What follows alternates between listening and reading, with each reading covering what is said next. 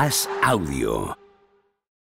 Te damos la bienvenida a Cao a la Carrera, un podcast original de As Audio con Álvaro Carrera. Turno para el choque estelar de la velada. Turno para que el diario As se enfrente al análisis más completo de las artes marciales mixtas. Es el momento de MMA a la carrera. En el corner tenemos a Álvaro Carrera.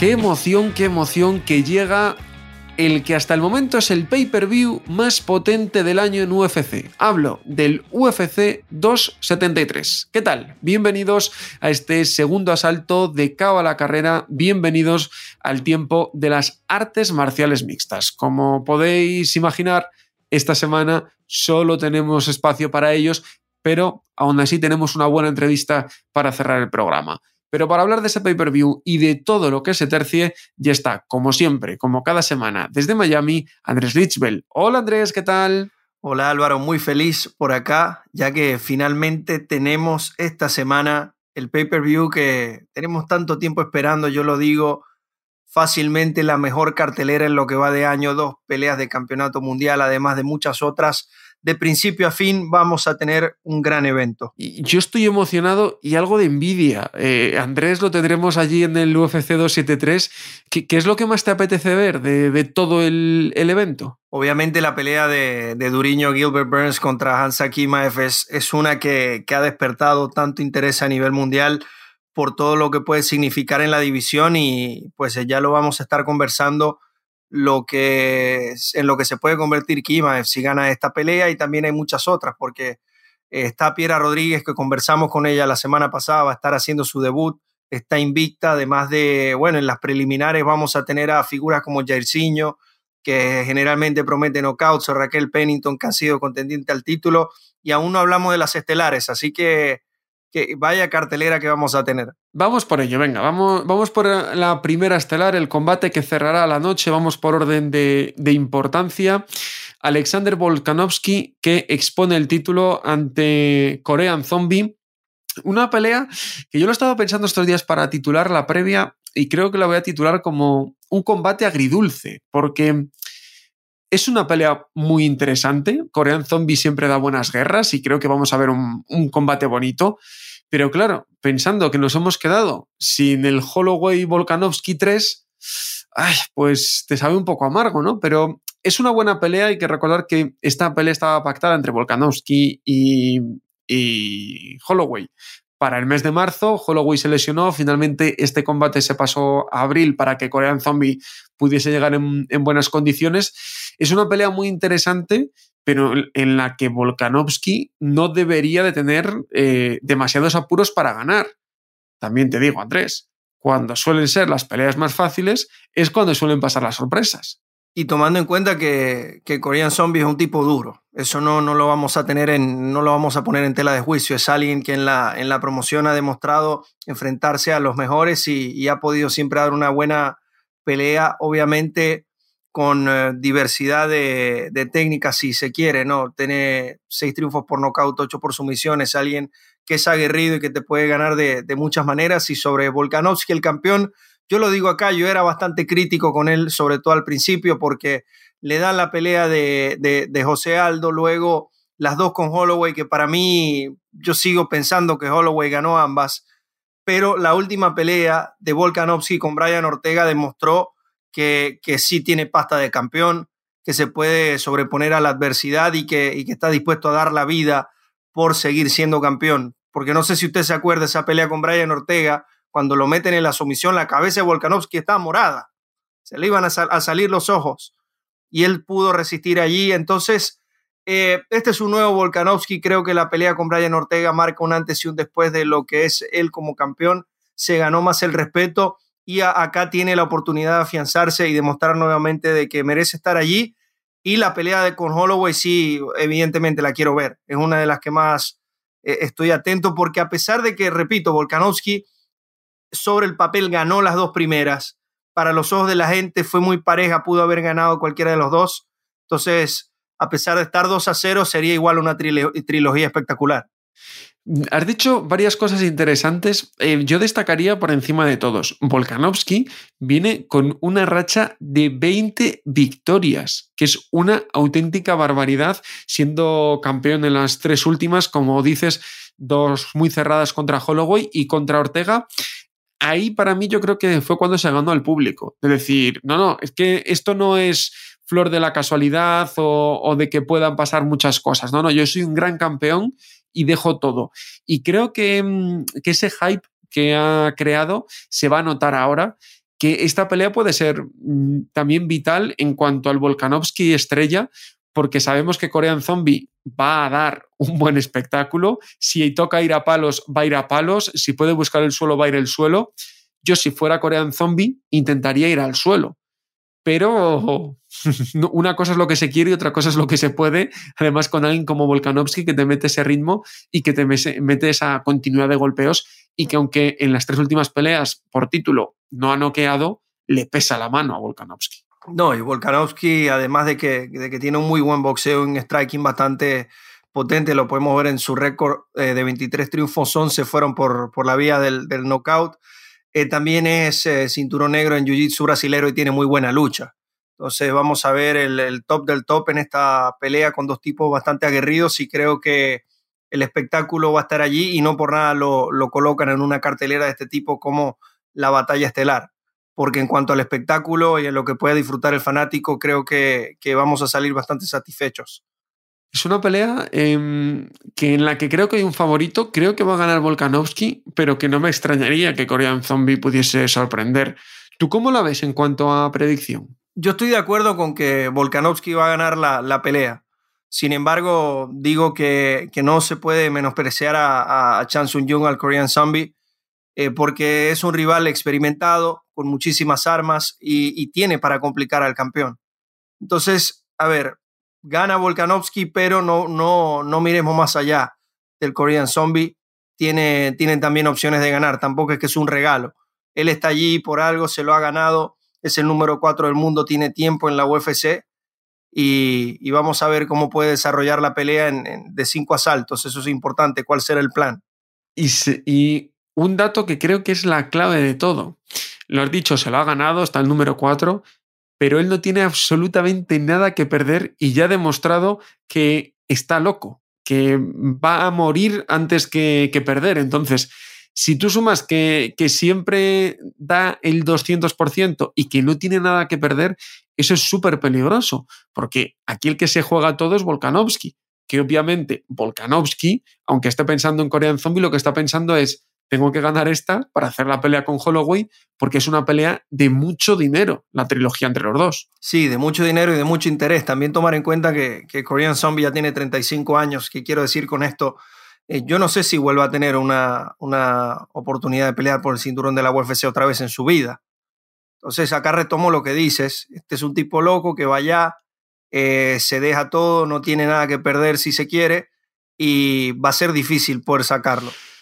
Combate estelar muy, muy, muy interesante. Pero es que el coestelar, ay madrecita el coestelar. ¿Qué ganas tenía yo de ver esto?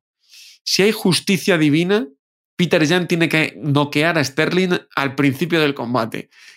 Sterling es el campeón de los pesos gallos, lo es desde hace un año porque Peter Jan estaba dominando la pelea, se equivocó, le dio un rodillazo ilegal y fue descalificado. Todavía recordamos ese combate y nos hierve la sangre. Iba a haber una revancha a finales de 2021, Sterling se cayó, Jan ganó y es el campeón interino. ¿Qué ganas tengo de que resuelvan por fin las pues todo lo que hay entre ellos? Y creo que Jan ahí sí es favorito, pero mm, esta pelea me tiene muchísimo, muchísimo hype. Sí, tiene, tiene que serlo por, por cómo terminó la, primera, ya fue en, marzo del, del, año pasado hace más de un año cuando ellos dos se vieron las caras.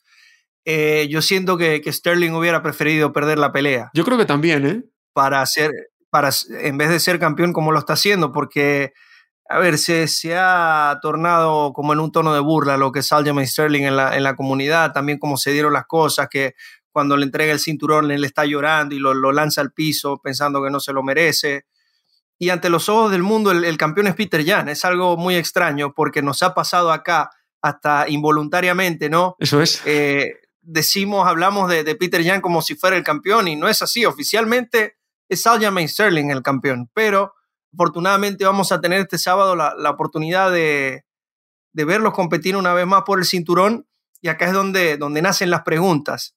Y la más importante es para Aljamain Sterling, que ante los ojos del mundo iba perdiendo esa pelea, pero, pero largo. ¿Cuál va a ser su nuevo plan? Porque esa vez se enfrentó un Peter Jan que es una maquinita cuyo cardio no se acaba nunca, cuyas baterías están recargadas por mil. Y Aljamain Sterling salió los dos primeros asaltos lanzando codos giratorios, patadas voladoras, como si quisiera finalizarlo. Y, se movió muy bien, además, Andrés. Y a partir del tercero, cuando Jan le empezó a cerrar, fue cuando la pelea se acabó totalmente. Y porque Sterling ya no tenía tanque. Exacto. Se dejó todo en los primeros asaltos, quisiendo ser fancy, este, siendo siendo sobrado si se quiere, no, con Peter Jan eso, es un, es un suicidio. Quedarte sin tanque frente a Peter Jan en una pelea de cinco asaltos, hermano, es una muy mala estrategia. Entonces, yo pienso que para que Aljamain Sterling tenga posibilidad en esta pelea, número uno, primero y principal, tiene que seleccionar bien los golpes y cuidar el cardio, no volverse loco. Tiene que conservarlo. Y número dos, obviamente su fuerte es la lucha y ver cómo se puede llegar, eh, llevar algunos asaltos. Si logra derribar, cae en buena posición, controlar allí y no arriesgar mucho. Yo no veo a Sterling finalizando a Peter Jan. Yo no lo veo y, creo que si él lo viese estaría cayendo en el error que tú dices de volverse a quedar seco y, de que Peter Jan le, pueda dominar y, le, pueda, le pueda finalizar incluso. Porque creo que aquí el que llega mucho más encendido es Peter Young y sí que creo que en su caso va a intentar finalizar para que no haya lugar a ninguna duda. Y Sterling se juega mucho, porque como tú dices, tuvo un regalo divino eh, hace un año. Ahora tiene otro regalo, que es volver a preparar la pelea y aprender de los errores tan claros que tuvo en el combate anterior. Si no logra hacerlo, en una división tan competida como es el gallo, se queda en una situación muy compleja. Eso es otro aspecto importante que estás mencionando. Él desde ese momento, desde ese mismo día, ya él sabía que su, que su próxima pelea iba a ser Peter Jan. Y has tenido un año con un solo oponente entre ceja y ceja para prepararte, para ver qué hace, que ya tuvo otra Dos pelea. veces, además. Porque eh, peleó hay que recordarlo, que que la pelea estaba pactada para final de año, o sea que ha tenido dos campamentos específicos solo para Peter Jan. Y ya lo, ya lo viste pelear otra vez, porque Peter Jan eh, derrotó a Sanhagen por el campeonato interino, que quiero decir con esto que, que desde el punto de vista del plan y del estudio y de, y de todo lo que tenga que ver con la preparación, no hay excusas. Has tenido un año sabiendo cuál es tu oponente. Sabemos que hay casos donde una semana antes se cae un peleador, te llaman, tú entras y, vas, pues no, acá Aljamain Sterling ha tenido más de 365 días sabiendo que su oponente Peter Jan. Vamos a ver, y ya peleó con él. Entonces, creo que, que no tiene excusas y debe hacer una muy buena pelea, más si él se hace llamar el campeón, porque esto es otro asunto, ¿no? Sí, el, el, día de la pelea le dan el cinturón y está llorando, como que no se lo merece, pero luego lo ves en las redes, I am the champ, soy el campeón. Entonces, tiene que demostrarlo, tiene que demostrarlo este sábado. Ahí es donde se ven las cosas. ¿Y tú crees que eso también eh, puede ser un acicate para, para Peter Young? Para decir, es que le voy a arrancar la cabeza, es que no le voy a dejar que vuelva a sacar una foto con un cinturón. Eh, no sé si también puede ser un punto clave que, Peter Young incluso pueda desesperarse un poco por todo lo que ha generado este combate. Puede ser, pero honestamente lo, lo, veo muy, muy enfocado y es un tipo que lo hemos visto a lo largo de su carrera ser eh, bastante frío, Peter Jan. Y es que su última pelea, yo sé que los dos, eh, los dos derrotaron a Cody Sanhagen, de hecho Sterling lo sometió en el primer asalto. Peter Jan lo vence por decisión unánime, pero lo que más me llama la atención es que en 25 minutos de combate, Peter Jan no quitó el pie del acelerador. Eh, atacó con una intensidad, con una presión, con un volumen que, que nunca bajó el ritmo. Entonces yo, yo, yo a veces pienso, ¿cómo le ganas a este tipo? porque hay veces que, de los cinco asaltos hay uno que lo descansan un poco más, no se mueven tanto, hay unos que se dejan todo al principio y luego al final tratan de controlar, no, pero Peter Jan es como si hubiese sido el primer round cinco veces. El tipo salía fresco y le sumamos eso a que técnicamente es muy bueno con su striking, tiene buena lucha, eh, no, no, veo, no veo hoyos en su juego. Entonces, ahora te hago una pregunta, Álvaro, porque acá estamos, estamos menospreciando a Aljamain Sterling, que hasta el momento de la pelea titular contra Peter Jan venía en muy buena racha. ¿Qué pasa si gana la pelea? ¿Dónde se ubica eh, Aljamain Sterling si gana este combate? Pues que nos callará la boca a todos. Eso para al empezar. mundo entero. Al mundo entero, que, que va contra él. Pero Hombre, yo creo que se pondría como el mejor de la división, sin duda, porque creo que, aunque sea campeón interino, el título de mejor de la división es para Peter Young. Creo que es una división súper competida, que nos va a dar muy buenas peleas este año y el próximo, pero creo que Peter Young está un escalón por encima del resto. Ahora, eso es el papel. Eso hay que demostrarlo en la jaula y lo primero donde lo tiene que demostrar es este fin de semana. Porque como tuvo un error en la pelea anterior, puede tener otra. Y Sterling, sabemos, es difícil, pero que puede finalizar. O sea, eh, lo estamos dando muy favorito, pero esto no es un 99,9% de probabilidades de victoria de Peter Jam. Y Sterling, lo que estamos hablando, ha tenido un año. Es como si tú te preparas el examen de tu vida, te dan las preguntas y el temario y tienes un año para prepararlo. Puede pasar de todo pero tiene que hacer la mejor pelea de su vida. Tiene que hacer una mejor pelea que la, que la primera, que irónicamente la ganó. Exacto. Sí, sí, tal cual, tal cual.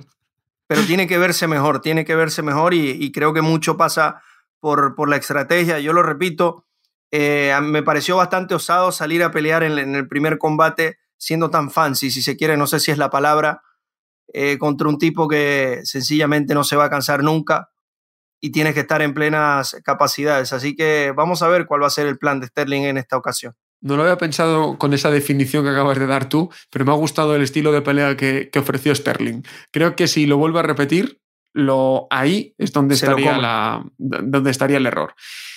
Tercer combate en importancia, en importancia de la noche. Peso Welter, Gilbert Barnes, Kazam Chimaev. ¡Wow! Es un examen real para Chimaev. ¿Es tan apisonadora como parece? Sabemos que otra cosa no, pero Barnes es un tipo duro. ¿Qué pasará si la pelea se le alarga y se le complica a Chimaev? ¡Wow! Es que hay muchísimas incógnitas en, este combate. Mira, vamos a hablar de ambos escenarios, ¿no? Y empezamos por ese que mencionas. ¿Qué pasa si se le complica la, la cosa a Chimaev? ¿Qué pasa si, si pierde? Yo te digo algo, Kimaev tiene 27 años apenas. Eh, Kamaru Usman, el campeón, creo que ya tiene 34, 35. ¿Qué quiero decir con esto? Que para mí lo importante acá es que Kimaev se vea bien, porque al final del día estás peleando contra el número 2 del mundo. Alguien que ya viene de pelear por el cinturón, alguien que es extremadamente completo, porque sí, es campeón en Jiu-Jitsu y tiene, tiene un recorrido brutal en el área, pero también ha demostrado tener poder en sus manos. Entonces, si, si, si Hansa Kimaev digamos que pierde el combate, pero se ve bien, estás peleando contra el número 2 del mundo, tienes 27 años, tienes un gran margen de mejora, pero ya, ya sabes que puedes competir contra el tope de la división, que es lo importante. Eh, ahora, ¿dónde nace la duda de que, de que Hansa Kimaev, obviamente lo hemos visto en sus primeras presentaciones de la UFC, ha hecho lo que le ha dado la gana, sobre todo con Li Jingliang, que si se quiere es el rival más complicado que ha tenido y, y barrió el piso con él. Fue algo impresionante. Vemos que es un tipo bastante grande, ha competido en los pesos medios. Eh, los rumores de su gimnasio, ¿no? De cómo entrena, de que no se cansa, de que va al 100 siempre, de que está también barriendo el piso allí, genera obviamente la expectativa de que este tipo pueda ser el próximo en destronar a Kamaru Usman, que es el número uno libra por libra, el mejor peleador del mundo en la actualidad. O, o, por lo menos, perdón Andrés, o por lo menos poner la duda. Que luego puede pasar cualquier cosa, pero por lo menos esto nos daría la duda de. Hay opciones de que, de que sí, suceda. Una, una, cara nueva, porque ya Kamaru Usman ha derrotado a todos en la división y ya lo que se habla es de revanchas y, y la gente tiene esperanza de que, de que existe una cara nueva. La lucha de Kimaev en nivel élite ha demostrado también tener un poder espectacular y un buen juego de sumisiones. Ahora falta ver cómo le va contra Gilbert Burns, que es un tipo bastante completo. Y acá yo, yo aplaudo a Kimaev, de que él se cree el mejor y de una vez se va a brincar muchos puestos. A ver, él está en la, en la clasificación en, ya estoy revisando acá, está en el número 11, va a enfrentar al número 2. y siente que le puede ganar y sabe que si le gana le van a dar a Kamaru Usman porque no hay otra. Es que además es la pelea que todos queremos ver. Así es. Si consigues ganar. Aunque yo lo digo acá de una vez y, llevo tiempo sosteniéndolo, para mí en este momento Usman le gana a Kimaev. Los datos de Kimaev son, por lo menos para tener en cuenta, 10-0, 10 finalizaciones, todas en el primer asalto, salvo 3. Eh, obviamente estamos hablando de, de, una pisonadora, pero es lo que, de, lo que venía yo a decir con, con mi pregunta de antes. Barnes es un tipo durísimo. ¿Qué pasa si la pelea se va al tercer asalto? Terreno desconocido. ¿Qué pasa si, porque las, peleas que gana en el segundo asalto las domina? ¿Qué pasa si tiene un primer mal asalto? Es que son muchas cosas las que, las que pueden ponerse en su contra y creo que es el examen que tiene que, que superar Kimaev para poder decir, vale, puedo competirle a Usman o, o no, o incluso ganando que diga, pues es que igual me hace falta otra pelea. Por ego creo que no lo va a decir. Pero hay muchas incógnitas en torno a él y aquí aunque pueda parecer raro por, digamos, por cómo vienen en posiciones y lo que es uno y lo que es otro, casi el que, tiene, el que menos tiene que perder es Gilbert, es. Viene de ganar de sus últimas ocho peleas, ha ganado siete, solo ha perdido contra Kamaru Usman y casi mucha gente da por hecho que tiene que perder. Yo no lo tengo tan claro que vaya a perder contra Chimaev. Creo que es una pelea 50-50. Mm, 45-50 quizá para el checheno, pero no mucho más de ahí. Yo la veo muy pareja. Lo que sí es que esto es un combate donde es muy sencillo lo que está en juego para Kimaev. Demostrar que pertenece al tope de la división y listo. Porque los rivales anteriores no han sido top. Muchas personas, por un lado, dicen que Kimaev ha ganado de la forma que ha ganado porque los rivales no han sido de, envergadura. Y otros dicen que sí, que, que tiene condiciones, para mí las tiene. Ojo, para mí Kimaev tiene todas las condiciones del mundo, lo ha demostrado que es, que es un freak, pero esta es la pelea donde él tiene que demostrar, acá es donde, donde está todo en juego. Y es que además, si lo pensamos, eh, vemos la división, Covington número uno, Barnes 2, Edwards, Luke, Muhammad, Thompson, Masvidal, Brady, Magni, Chiesa. Puf, es que igual hasta la UFC le viene súper bien que gane Kimaev porque es la única manera de encontrar una pelea que venda de Kamaru. No, Aldo, y, eh, Álvaro, y voy, un poco más allá. Eh, vemos las estrellas hoy de la UFC. Quizás los que más venden están de salidas. El caso McGregor, que no pelea casi nunca. Luego de él viene Nate Díaz y Masvidal, que ya están en, en el ocaso de su carrera. Eh, Masvidal, que luego de la última derrota creo que ha perdido un poco de nombre, y Nate Díaz, que más bien está pidiendo que lo dejen libre. Bueno, ha, ganado, ha ganado nombre, creo, en el juzgado. Eh, sí, ahí sí. Entonces, ¿quién sigue no? en este grupo? Lo, lo he conversado muchas veces y, y, siempre sale el nombre de Kimaev. Entonces creo que también le vendría muy bien a la compañía que este tipo, que viene haciéndose un nombre, viene llamando la atención, desde mucho antes pueda obtener una victoria de este tipo. Porque la UFC, repito, necesita nuevas figuras porque ya las que, las que, las que más vendían o las que más venden ya están en salida. Entonces Kimaev puede poco... estar por allí es un poco, salvando las distancias porque ya le pillo mayor, pero es un poco eh, el enganu que necesitaba el peso pesado. Eh, ahora mismo hay divisiones que están muy atractivas y otras que están más paradas. El welter está parado y obviamente se, se necesita eso y creo que puede ser el hombre. Veremos a ver qué, qué pasa. ¿Tú qué crees que, que, va a ocurrir en ese combate? Uy, me la estás poniendo muy difícil. Te lo pregunto yo primero. ¿Quién se lleva el triunfo acá? Yo creo que gana Kimaev, pero que se va a ir al tercer asalto y creo que los puntos. Hmm. Me, me, he mojado bastante, ¿eh? O sea que. Yo te voy a llevar la contraria acá. Yo me voy a ir con, con Gilbert Burns. Creo que su experiencia va a prevalecer y el nivel de competencia con el que he estado es mucho mayor. Sin embargo, tengo. Esto sí tengo la certeza de que Kimaev en el futuro va a ser campeón. Gane o pierda este sábado, lo veo como campeón en el futuro. Estas tres peleas prácticamente merecen la pena pagar un pay-per-view eh, pegarse el madrugón, si, si, lo vemos desde este lado de, del Atlántico, es un pay-per-view súper potente, se completa con combates entre ranqueados como Dern contra Tecia, contra Torres, Gastelum contra Duplessis, un Gastelum que siempre es muy atractivo de ver, Aspen Lang contra, contra Pennington. Jairzinho contra Tibura en el peso pesado. Es una cartelera muy, muy potente. Eh, Andrés, no sé qué más combates, aparte del que ya comentamos de Piera Rodríguez, que tenéis la entrevista con ella la semana pasada, no sé con qué más combates de la noche te, te quedarías, porque es una cartelera de las de sentarse con la primera pelea y no levantarse hasta que acabe, porque todo pinta muy, muy bien. Sí, es, es, un cartelerón, yo, yo lo repito, desde que inició el año se fue armando esta cartelera, uno veía cómo iba, se iban sumando los nombres al roster y, y es de verdad espectacular. Otro nombre que, que, siento que da buenas peleas y emocionantes, Mickey Gall, iba a estar en las, en las preliminares. Eh, la de Mackenzie Dern y Tisha Torres me encanta porque Tisha Torres es ya una veterana en la división, una de las mejores del mundo en el peso paja femenino. Tiene muy buena lucha y Mackenzie Dern sabemos que, que tiene un jiu-jitsu espectacular y que está, está obligada a regresar con un triunfo porque venía con cuatro victorias, sometiendo, haciendo las cosas bien, ya decía que ella iba a ser la próxima retadora al cinturón, de que ella de hecho podía complicar a, a Valentina Shevchenko en las 125 libras y termina perdiendo contra Marina Rodríguez.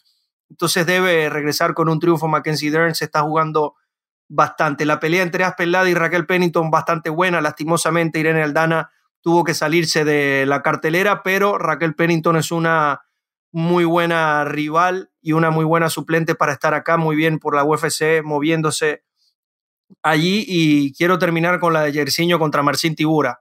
Estas son unas peleas de, de, pesos completos donde uno sabe desde antes que alguien se va a poner a dormir y, y falta ver quién será y que podría haber perfectamente cerrado cualquier Fight Night. O sea, que es que eh, es, el nivel es tanto que están los preliminares. O sea, es una auténtica locura. Vamos a cerrar el bloque del UFC 273, pero no de la UFC. O sí, os, explico. En el UFC Londres estuvo a punto de entrar otro español. Hablo de Alexander Topuria, hermano de Ilia, y que estuvo a puntito de estar en esa cartelera.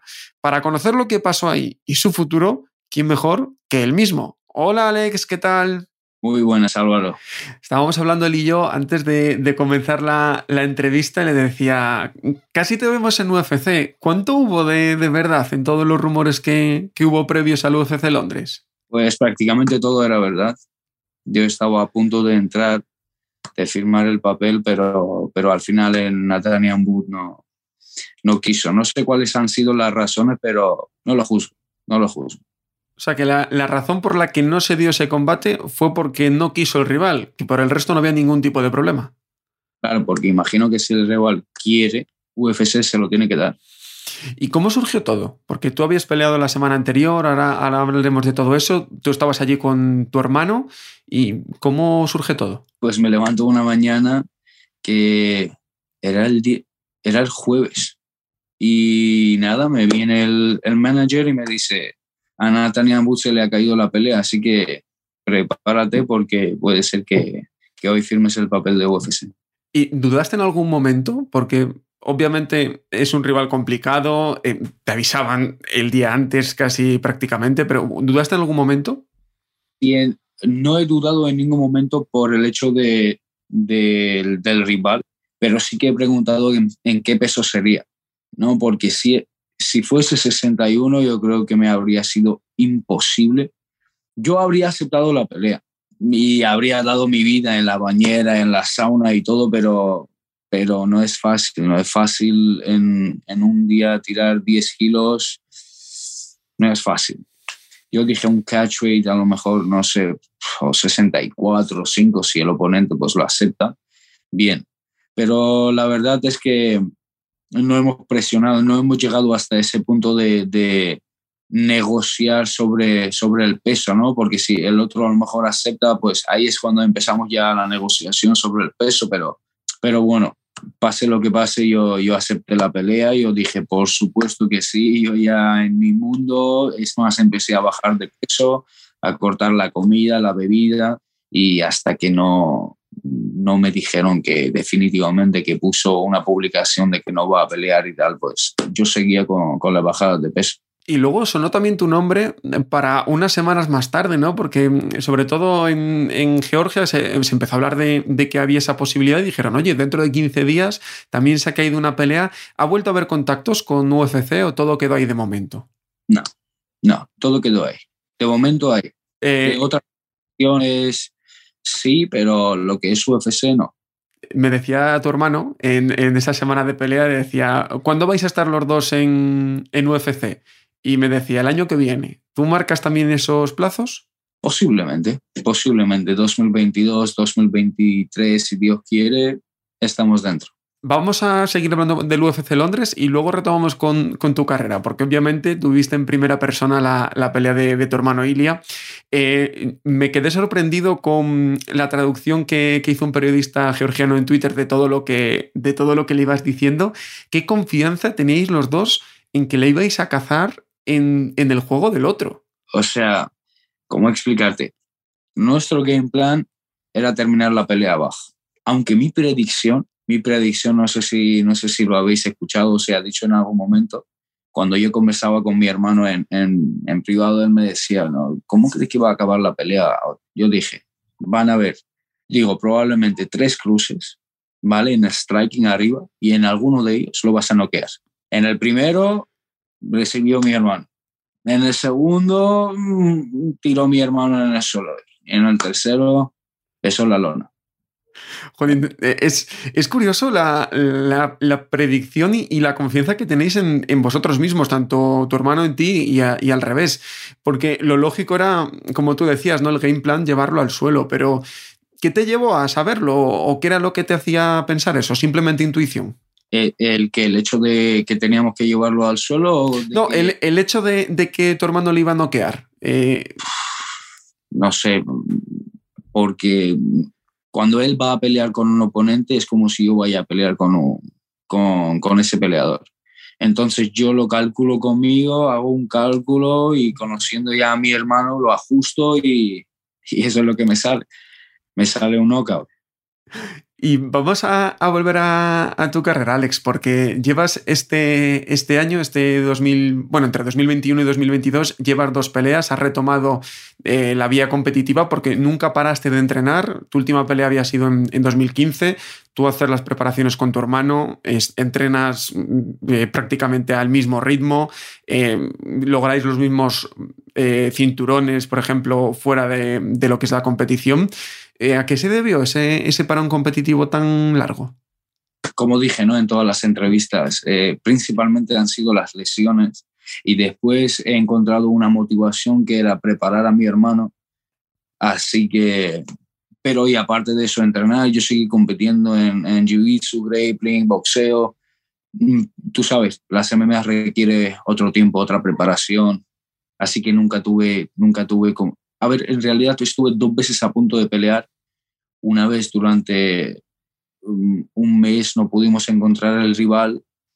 Eh, luego alguno, uno aceptó y luego ha caído la pelea. Y otra vez iba a pelear, pero le salió una pelea a mi hermano, así que le teníamos que preparar porque era una pelea importante justo antes de entrar en la UFC. Así que no sé, hubo intenciones, y, pero la verdad, tú sabes, el que quiere puede. Nosotros estábamos más enfocados en ese momento en, en Ilia, ¿vale? Antes eran mis lesiones, después era Ilia y al final, pues, cuando vi y ha caído, por suerte, ¿no? A veces las cosas no, no pasan por algo.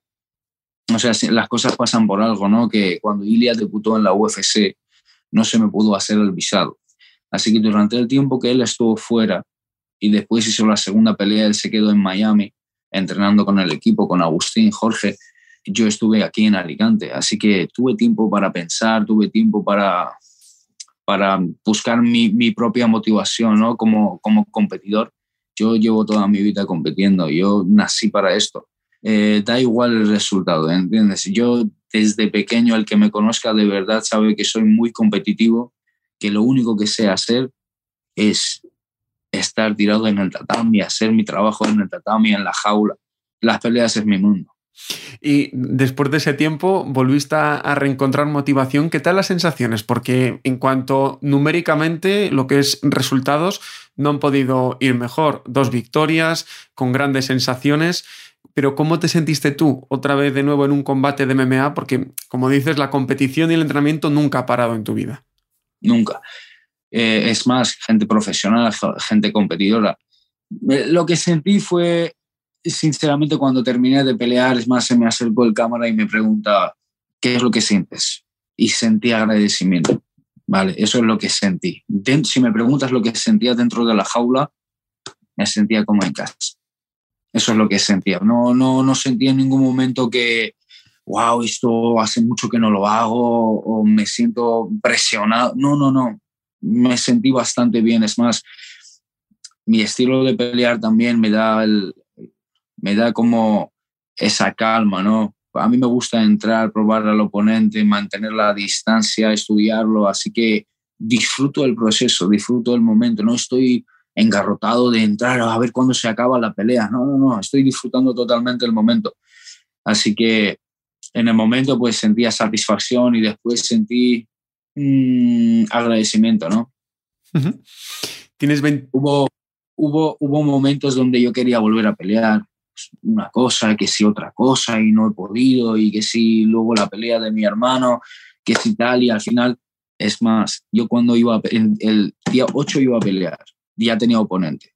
El día 5 o 6 me llama que ha caído el oponente. Entonces empezamos a buscar, dije, tanta preparación, tanto esto, venía yo de una operación en la mano, no sé, mil cosas, dije, en serio, se me tiene que caer la, la pelea a mí.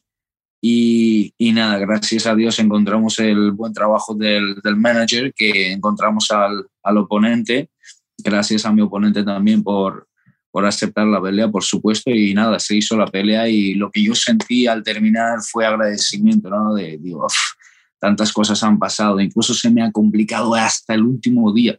Yo, a mí el oponente, el oponente me confirmó el día antes del pesaje que, que iba a pelear entonces, claro, yo dije, wow, sentí agradecimiento. Eso fueron, esa fue mi sensación después de la pelea.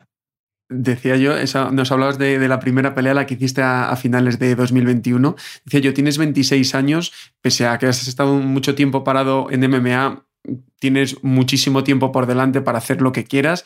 Nos decías que habéis estado hablando otras cosas. ¿Cuál es un poco el plan que, os marcáis? Porque no sé si también todo gira en, torno a cuándo también pelee tu hermano para ir acoplando un poco las preparaciones y uno ayudar o uno que sea la ayuda del otro.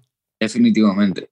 Tratamos de no, no coincidir, ¿no? Que él pasamos, quiere decir, él está en mi training camp y yo estoy en el suyo. Así siempre mantenemos como como un ritmo de camp, ¿no? Y sí, tratamos de no coincidir las peleas y aunque esta pelea fue bastante cerca, hay veces que no es imposible evitarlo, pero si podemos no coincidir, pues, pues mejor. Cuando estemos dentro de la UFC, si coincidimos, bien, entonces perfecto. Eso te iba a decir yo, sería, sería muy bonito, ¿no? Debutar en, en el mismo evento que esté tu hermano. Si tenemos que, si vamos a viajar juntos y hacer todo el trabajo en el momento juntos, bien. Pero ahora, si coinciden las peleas y yo en una organización, él en otra organización, entonces la cosa se complica más, ¿no? Porque tenemos dos entrenadores. Difícil de compartirlo. Y, Alex, ¿cuál es un poco el, el, plan que tenéis para ti? ¿Habéis pensado fechas? ¿Estáis hablando con alguna organización? ¿Qué es un poco lo que tenéis en mente? Eh, en mente es seguir rodando, seguir peleando, seguir entrenando. No, no tengo ningún plan en particular. ¿Entiendes? Eh, es, eh, no tengo en plan a quién pelearle, cuándo pelearle, esto, lo otro. Si me llaman y me dicen, Alex, tienes que, bueno, pues mira, te salió el debut en UFC con este, pues yo digo, vale, vamos. Me llaman y me dicen, se celebra un evento aquí, aquí, pues tienes que pelear con este. Y yo digo, vamos. Y así. Pues moliendo. Pues Alex, ojalá que esas llamadas lleguen pronto, que la UFC dices que en 2023, si llega antes, mucho mejor, pero que esperamos verte de nuevo en acción dentro de muy poquito. Muchas gracias. Muchísimas gracias a ti por la entrevista, Eduardo. Gracias y saludo a todos. Pueden crearse, Andrés, una saga. Los hermanos Topuria tienen un nivel muy similar. Eh, Alex, como nos ha contado, porque ha estado un tiempo alejado por, por lesiones y porque no cuadraban fechas, pero parece obvio que, que va a entrar en UFC antes o después empieza a sonar también como su hermano en Estados Unidos. Sí, lo que, lo que ha hecho su hermano Ilia es algo espectacular, sobre todo en su último combate ha generado mucho interés y Álvaro yo creo que es cuestión de, que se dé una buena circunstancia para poder entrar. Bien sea que se caiga algún oponente y, él puede entrar allí, que, que, tengo entendido que eso estuvo bastante cerca de ocurrir. Bueno, él nos acaba de decir que si no llega a ser porque Good dice que no, bueno, ahí está, ¿no? O sea, y, tan cerca que estuvo. Y, cuando se está así de cerca es porque es cuestión de tiempo. Para que se pueda dar la oportunidad de entrar en la UFC, esto quiere decir que ya está en el radar y que solo, solo se está esperando un buen momento para entrar. Así que lo veo ocurriendo y, y obviamente desear el mejor de los éxitos a los hermanos de que ambos puedan competir allí, porque no en algún día compartir una cartelera. No sé, supongo que no ha ocurrido, ¿no? Dos hermanos españoles en una misma cartelera de la UFC sería algo loco. Imagínate un UFC España con Ilia y con Alexander compartiendo cartelera. Sería un sueño. Pero bueno, paso a paso, de momento, a ver si recibe la llamada de la UFC. Andrés, como siempre, un auténtico placer. Disfruta del UFC 273 y la próxima semana analizamos todo lo que pasa allí. El placer es mío Álvaro y ya lo saben, la mejor cobertura del UFC 273 a través de as.com. Vamos a estar allí desde el lugar de los hechos llevándoles toda la información y lo más interesante de este gran evento. Y a vosotros, a los que estáis del otro lado, gracias por estar con nosotros una semana más. Toca ahora hablar de lucha libre. Tenemos largo y tendido una buena charla también para hablar de WrestleMania, pero si os molan más las MMA, dentro de siete días nos volvemos a escuchar para hablar de artes marciales mixtas y hacerlo a la carrera. Chao, chao.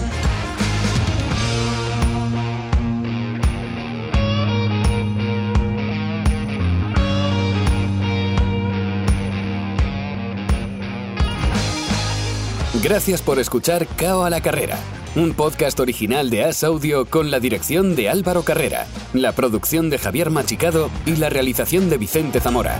Todos los miércoles en la sección de As Audio en as.com.